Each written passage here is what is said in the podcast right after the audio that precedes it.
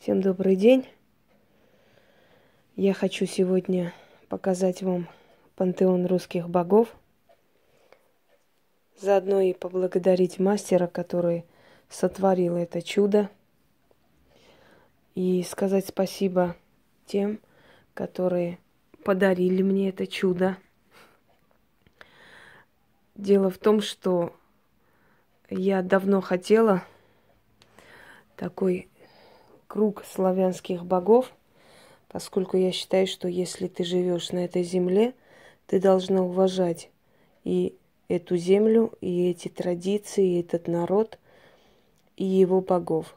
Потому что если ты не любишь и не уважаешь этот народ, то твое проживание здесь невозможно, нереально, и тебе лучше уйти. Это нормально, это правильно, и так должно быть. Любой человек, который находится на определенной территории, на определенной земле, поскольку, понимаете, друзья мои, земля это не просто так клочок, э, кусок земли, на котором растет трава, там деревья, можно построить дом и прочее. Каждый кусок земли в этом мире это чья-то родина, чья-то историческая родина. Это место, где захоронены его деды, прадеды. Когда ты приходишь с уважением к этой земле, эта земля тебя принимает, любит, помогает. Если ты приходишь с презрением к этой земле, если ты приходишь с ненавистью к этой земле, то эта земля тебя отторгает. И сколько бы ты ни старался здесь, у тебя никогда ничего не выйдет.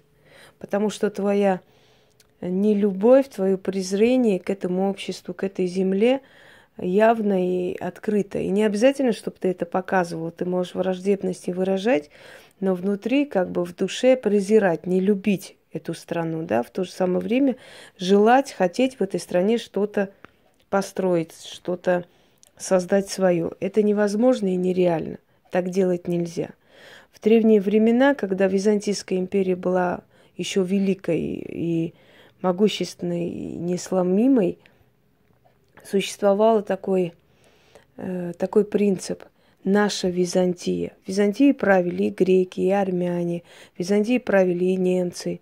Э, в Византии жили разные национальности, они достигали определенного уровня. Кто-то становился князем, кто-то военачальником, и абсолютно никто не смотрел на их национальность. Когда начали говорить «вы, инородцы, Византия наша, мы мы коренные жители Византии, а вы народцы и прочее, прочее, человек, приходящий в эту землю, да, с желанием, с намерением что-то сделать хорошее, что-то оставить, как-то проявить себя, оставить свой след в этой земле, в конце концов, поняв, что его все равно не оценят – перестал любить и уважать эту землю. Со временем Великая Византийская империя распалась из-за междоусобиц, из-за того, что легко было подкупить чиновников и военачальников. И в конце концов э, султан Мехмед, завоеватель по, по имени Фатих, прозвище это титул, он завоевал Византию. Как завоевал? И очень просто. Он просто пообещал определенные привилегии знат, знати – и они открыли ворота Константинополя. Чем все это закончилось, мы все знаем, да, до сих пор. Постепенно Византий, то есть Османская империя расширилась, проглотила остальные земли и прочее. Это все было следствие того, что люди перестали уважать своих граждан и начали искать коренных, начали отделять своих и чужих и прочее. И вот это желание работать и создавать для одной империи переросло в желание что-нибудь здесь поиметь и убежать. У меня никогда не было такого намерения что-нибудь с этой страны себе поиметь и, и так далее. Я всегда, я любила эту страну, и я сейчас говорю, что я люблю эту страну. Невозможно жить в России, не любя. Если человек не любит эту страну, он должен уехать. Неважно, он русской национальности, не русской национальности. Во времена Куликовской битвы перед походом э, князья просили и молились жизни не только для себя, но и для татарских князей. Вот это невероятно звучит, может, в наши дни. После Куликовской битвы, когда было, погиб, ну, погибло очень много и с одной стороны, и с другой стороны знати, то панихиды справлялись и по душам татарских князей. И каждый князь, русский князь, брал э, несколько татарских сирот, именно вот детей этих ханов, себе домой и вырастил как собственных сыновей. Конечно, не касаясь ни их религии, ни их обычаев, но это было. Вот такой была Русь. Поэтому Русь была сильной. Когда во времена 17 года дети стукачей, дети алкоголиков, дети тунеядцев и людей, которые не хотели ни работать, ни что-то создавать, а ненавидели э, тот слой аристократии, которая, собственно говоря, открывала богадельни, открывала э, всякие э, заведения, где мог бедный человек получить пропитание, обучение, помощь и прочее, когда вот была изгнана аристократия – люди, которые, вы знаете, вот сейчас равни русского за границей, которые коренные там убежали, да, вот то еще время, интеллигенция. И вот сегодняшних очень большая разница. Мы своими руками убили все сливки общества, мы своими руками уничтожили просто вот мозг, мозг э, народа, э, генофон, который должен был быть впереди. И остались кто? Дети стукачей, дети э, НКВДшников и прочее. Поэтому мы удивляемся иногда, что отношение такое, что люди какие-то непонятные, что человеку доверяешь там столько-то тысяч для дела. Он идет, пропил, забыл, закрылся, убежал и вообще не хочет ни за что отвечать. То есть немножко вот это вот понятие, понимаете, свой-чужой мы перепутали очень сильно. Доказано учеными, что народы постсоветского пространства, у них есть общая генетика, чего не скажешь, например, об американских народностях, которые были искусственно созданы, о народностях Австралии и прочее. У нас э, вековые, тысячелетний вот опыт совместного проживания. Многие народы, которые растворились в русском этносе, те же хазары, печенеги, вообще в, в диком донском вот в краю, да, Донская степь, дикая степь. Там вообще русских днем с огнем не сыщешь. Там все перемешано, все крови. Печенеги, сарматы, скифы, хазары. Между прочим, Великая Сарматия, та же самая Осетия, которая доходила чуть ли не вот, ну, почти до Волгограда, вот это вот обхватывала вот эту всю территорию, Великая Сарматия. Потом те же самые скифы. Когда говорим о русском народе, мы должны помнить, что и именно благодаря вот этому перемешиванию кровей получился вот тот самый уникальный народ, который больше всего богат талантами и более, скажем, мировой культуре внес свой вклад. Это понятие свой-чужой, ведь на самом деле что есть русский народ? Русский народ – это православие и язык. Вот это два фактора, которые их объединяет. Другого нет. Ну, православие условно скажем, потому что там истинно чисто верующих, может быть, по всей России тысяч человек или найдется. Вот по-настоящему верующих в то, что говорят. Язык. Язык – это очень мощное, это, это очень сильное, э, связующее потому что народы, которые, например, исчезли, у них практически исчезла и родина, и все, ну, те же ассирийцы, они продержались благодаря своему языку, культуре, обычаям, традициям. Чем глубже эти обычаи, традиции, тем, тем сильнее народ.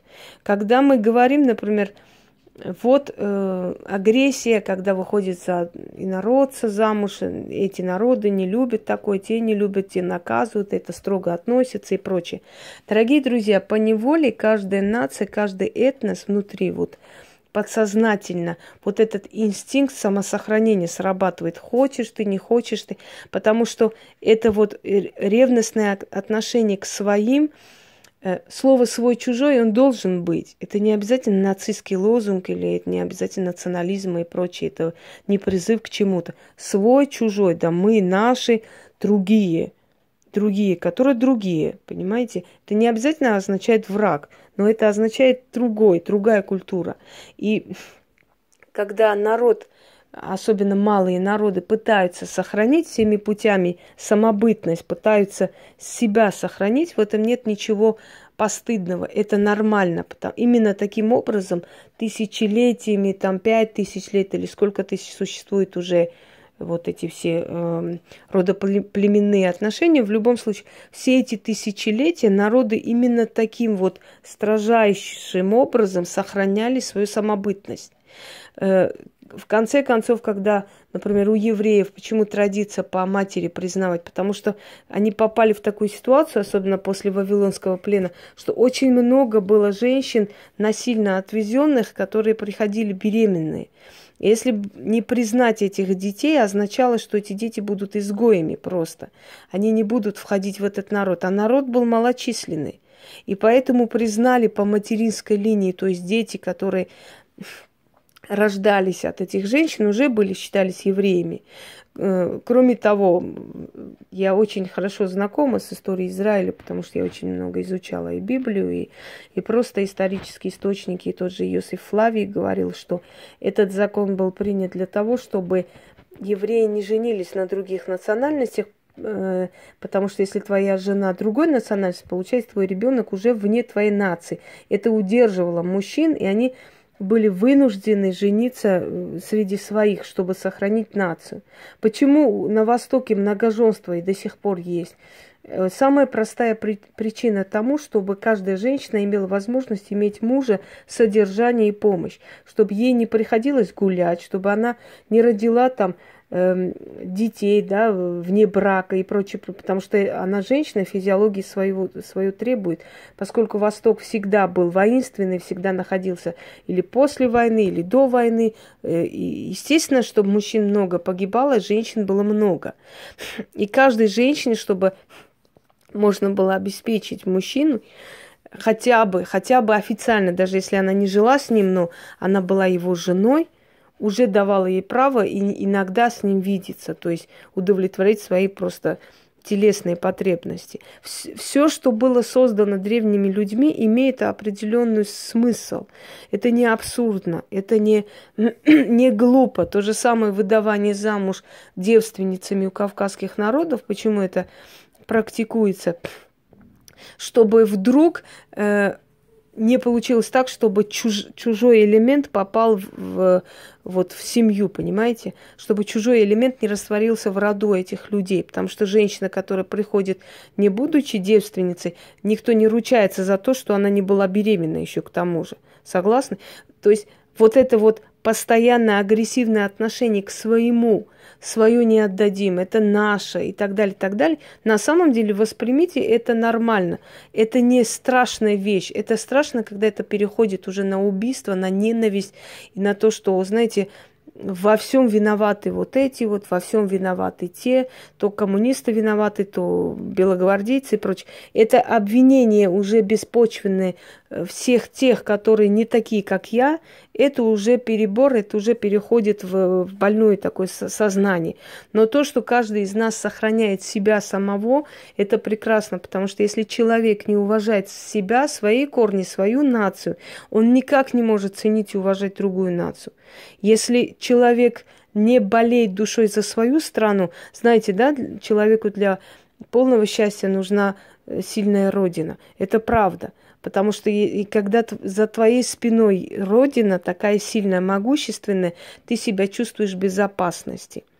Э, говорят, в древние времена, когда у нас могущественные еще были князья, тот же самый Ярослав Мудрый, правда, Ярославичи, во дворе Ярослава Мудрого были собраны все князья, все, все великие писатели, все поэты и прочие, впрочем, его дочери все были э, королевы разных стран Европы. Самая известная из, из них это Анна Ярославна, э, жена французского короля Филиппа. Филипп не знал писать и читать, он не умел. Когда ее привели во Францию, в Париж, говорят, что э, брачные ложи молодых было просто постелено посреди зала, где там оргии были, пьянки были. Она просто пришла, пришла в ужас от этого всего, от их нечистоплотности, от того, что они мылись там раз в году. То есть она э, рас, расписывалась вместо мужа, говорит, что она и правила вместо мужа. И она отправляет письмо отцу. «Батюшка мой разлюбезный, куда ты меня отправил?» Понимаете? Вот, то есть того времени культура вот этих людей была намного выше той же самой Европы, которая нас учит жить. Когда вы все Европа, вот прям ахайте, охайте, на самом деле они еще прыгали из, э, знаете, из одного дерева на другое, когда здесь уже была культура, когда здесь уже были творцовые нравы. Здесь кто бы позволил молодым спать посреди зала, там, где льется рекой вино и прочее, прочее. Не равняйте это время с Иваном Грозным. Он, он был безумный человек, и ему не то, что простительно, ну, можно понять его состояние. Он был безумен. Хотя вначале он был нормальный, он был сильный, просто строгий царь до того момента, пока как бы не стали его, не стравили его. В конце концов, его психика шизофреника не выдержала. Так вот, касаемо пантеона богов. Почему я хотела пантеон богов? Потому что я считаю, что, еще раз говорю, когда ты находишься на э, территории, на земле другой э, другого народа, когда ты в другой стране, потому что как бы я ни говорила, что я люблю эту страну, это для меня другая страна, потому что у меня есть своя родина, э, историческая родина, то есть земля моих предков. В любом случае ты обязана почитать и уважать те силы, которые здесь находятся. Только таким образом они тебе дают благословение, они тебе дают любовь и помощь. И если вы заметили, я все время говорю, что в Москве э, я прошла очень страшное испытание – но в то же самое время я люблю этот город. Некоторые, которые очень удивляются тому, что я даю отпор. Но вы подумайте просто об этом, когда человек проходит такое, знаете ли, он должен концентрировать всю свою силу для того, чтобы жить, чтобы ему хотелось жить дальше, чтобы ему хотелось дальше двигаться. Так вот, пройдя такое, после этого еще про это постоянно слышать, когда тебе напоминают специально, и оставаться доброй, пушистой, хорошей, наверное, это очень сложно. Это практически невозможно и не нужно. Потому что ты уже на уровне такого вот, скажем, ты, ты уже настолько эм, окаменелый человек после этого, что ты должна жить, идти вперед, и когда вот определенное как бы такое желание тебя вывести из колеи, конечно, твоя агрессия сразу выплескивается, и это правильно. Так вот, вот эти силы, они помогают человеку в данный момент, имея в виду пантеон русских богов. Силы той земли, где ты находишься, тебе помогают, если ты к ним относишься с уважением. Потому что ты пришлый. Когда ты приходишь сюда, они смотрят, кто ты, с чем ты пришел. Человек простой на улице может не видеть твоего намерения, но духи это видят. И здесь в основном находится именно славянская сила потому что она здесь находится, это его земля, понимаешь? Когда-то мне написал один человек, что Русские боги давно забыты, и нечего о них вспоминать. Русские боги никогда не были забыты. Потому что все наши традиции, обычаи, все наши те же самые заговоры, которые якобы переделаны под христианские, это все пантеон русских богов. Это все оттуда идет. Это все моление к богам. Сейчас возрождение идет очень сильное, возвращение к корням. Почему? Потому что, видимо, христианство себя исчерпало уже полностью. Она просто показала свою несостоятельность, что это в основном бизнес. Хотя кто верит, тот может верить, это их право. Не, не, не намеренно никого э, как бы осуждать или перевоспитывать, это мне не интересно вовсе.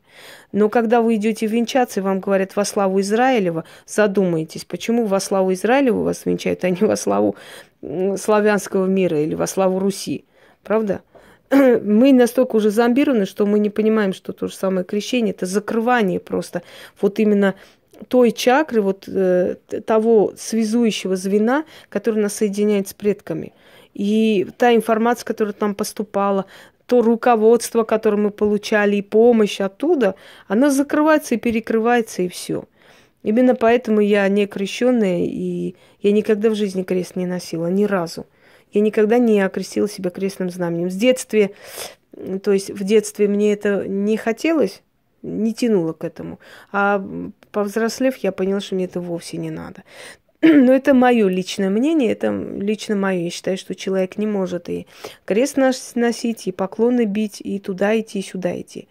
Если ты хочешь, чтобы определенная сила тебе помогала, ты должна всю свою жизнь быть верной этой силе, его правилам. Если ты скачешь отсюда туда, оттуда сюда, у тебя ничего не будет ни с одной силой. Именно поэтому я и говорила, что ведьма не носит крест. Ведьма не носит, если она берет крест для чего-то, для каких-то обрядов, ритуалов или иконы, это совсем другое. Это традиция, определенная магическая традиция, есть направление такое, потом я это научу и скажу. Но верить преклоняться, потому что были и женщины, которые говорили, что они видимо, они ходили и по церквам, и по монастырям, и, и, и ставили истуканы, и все. Ну, это, это невероятно. И тот, кто верит всему, тот не верит ничему, я так считаю. Так вот, я хотела как в знак благодарности за то, что они меня приняли, за то, что я не чувствую себя чужой, я никогда себя не чувствую. Я абсолютно не беру в счет какие-то млямления каких-то ничтожных существ, которые, если хорошо покопаться в их э, кинофоне, да, окажется, что они вообще непонятно кто. Они даже не монголы, они вообще гунны, хрен знает откуда пришедшие. То есть э, люди, которые рубаху рвут на себе и орут, что они русские, если покопаться в их генетике, очень может оказаться, что они совсем даже и не русские были, никогда ими не были. Я считаю так, что в этой стране имеет право жить любой человек, который для этой страны что-то делает полезное, который приносит в эту страну что-то свое интересное. Только то, что ты э, родился русским, еще не дает тебе права считать себя хозяином России, понимаешь? Ты должен для этой страны что-то сделать полезное и нужное. Выйдем на улицу и спросим любого человека, который орет там на Красной площади, что он русский. Скажи, пожалуйста, вот назови хоть одного русского царя. Скажи, кто был там изначальный правитель Руси. Скажи известные какие-то события на Руси. Назови известных людей. Вы думаете, назовут? Нет. Нет, потому что не знают. А как можно быть в душе русским, если ты даже знать не знаешь свою историю? Согласны со мной? Так вот, я считаю, что находясь в этой стране, я должна быть благодарна тем богам, которые здесь управляют, которые здесь есть, которые когда-то ну, не ушли, были забыты некоторое время, но потом восстановили себя в правах и восстанавливают далее, потому что уже постепенно идет возрождение всего этого, всей этой традиции. Вот круг русских богов, самых верховных богов, самых важных, которые, собственно, управляют всеми остальными, я э, захотела, чтобы мне сделали, я попросила. Мастер отличный, вы сами видите, какая-то работа. Эта работа велась на больше месяца почти. Это невероятный труд.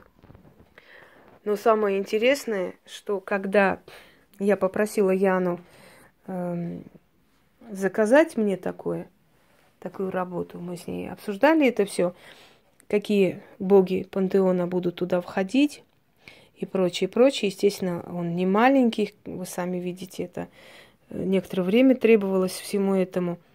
Так вот, э, она взялась это делать, и каким-то об- образом вот Мара, видите, да, Макуш, основные боги, которые именно русского пантеона. Так. Дальше покажу, чтобы полюбовались. Так вот, люди, которые вот Лада, наша несущая мир ты лад, Ярыла, Велес, Перун. Одним словом, те, которые изучают русский пантеон, они знают их. И когда люди узнали о том, что я собираюсь, то есть мне собираются делать вот такое, да, по моему заказу, вы знаете, они оплатили эту работу. Это сделали много кто. Они тайком от меня, не говоря мне, отправляли Яне на эту работу сказали, что они хотят оплатить хотя бы какую-то часть этой работы и просят принять вот как подарок общий от зрителей. Некоторые из них назвались, некоторых я даже не знаю. Поэтому я даже не знаю, кого именно благодарить. Я просто говорю те, которые видят, слышат этот ролик. Вот это все появилось благодаря вам. Конечно, я бы оплатила сама, естественно, понятное дело, если я заказала, значит, я рассчитываю на свои силы. Это очень недешевая работа, я вам скажу. Это совсем не дешевая работа. Мне сегодня привезли, я целый час почти отрывала, потому что там было очень хорошо все закрыто, монтажной пеной, ну, чтобы не, не, ничего не повредилось. Э, но вот то, что я увидела, конечно, превосходит все мои ожидания. Огромная благодарность человеку, который это сотворил, потому что это творение, это не просто это, это творение мастера настоящего. Огромное спасибо тем, которые захотели меня отблагодарить таким образом, захотели мне подарить русский дух, я бы сказала, по-другому никак не назову, чтобы частица славянства была и у меня дома. Я думаю, что я это заслужила, потому что сколько я э, открыла исторических тем, сколько я освещала и говорила именно тему русского народа, ну, мало кто из русских, наверное, делал такое. В любом случае, я считаю это своим долгом, своей благодарностью русскому народу, который когда-то в пятнадцатом году принял мой народ здесь, и потому что мы здесь, армяне, живем как в своем доме, мы абсолютно не чувствуем себя чужими, потому что мы имеем возможность себя проявлять, мы имеем возможность пок- показывать свои таланты и как бы внести свою лепту в это огромное государство. В любом случае, и я хочу благодарить русских богов за то, что они принимают мою сторону очень часто – и наказывает тех, которые себя строят, почему-то русских, но вот по-русски они себя совсем не ведут, к сожалению. В любом случае, огромное спасибо. Я хочу, чтобы вы полюбовались еще. Пожалуйста, смотрите.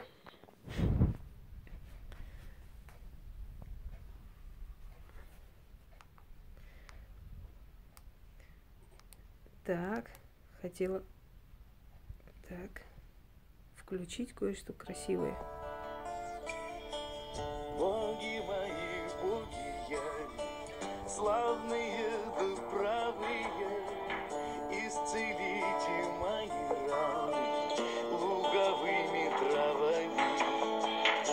Стосковался я по жизни, немудрящий, праведной, где на каждого по солнцу по миру дадена.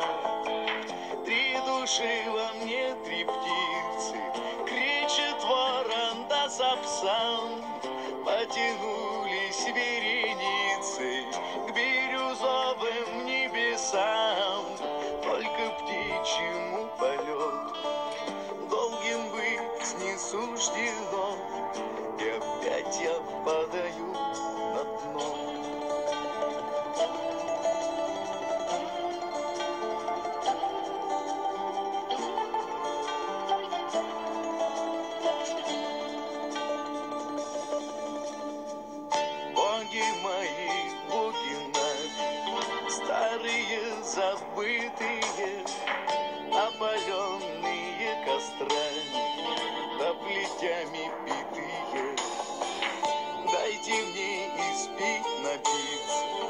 сока дикой ягоды, Чтоб услышать голос крови богатырских прадедов. Три души во мне, три силы, боль, надежда да печаль, а вокруг меня Россия, без пределов и начал, те же рощи, те же нивы, тот же пахарь, говорят, только все же что-то в них не так. Позади опасные броды, до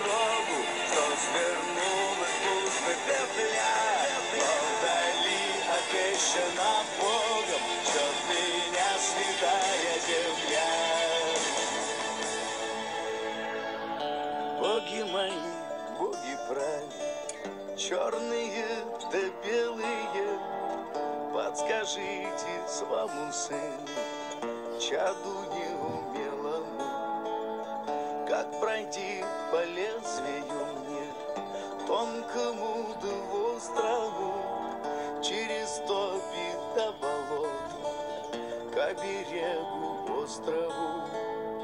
Три души во мне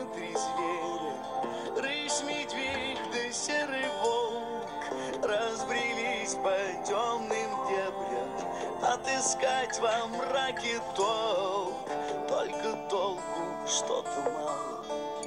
Вот и мечутся они, Вечно попадая в западни.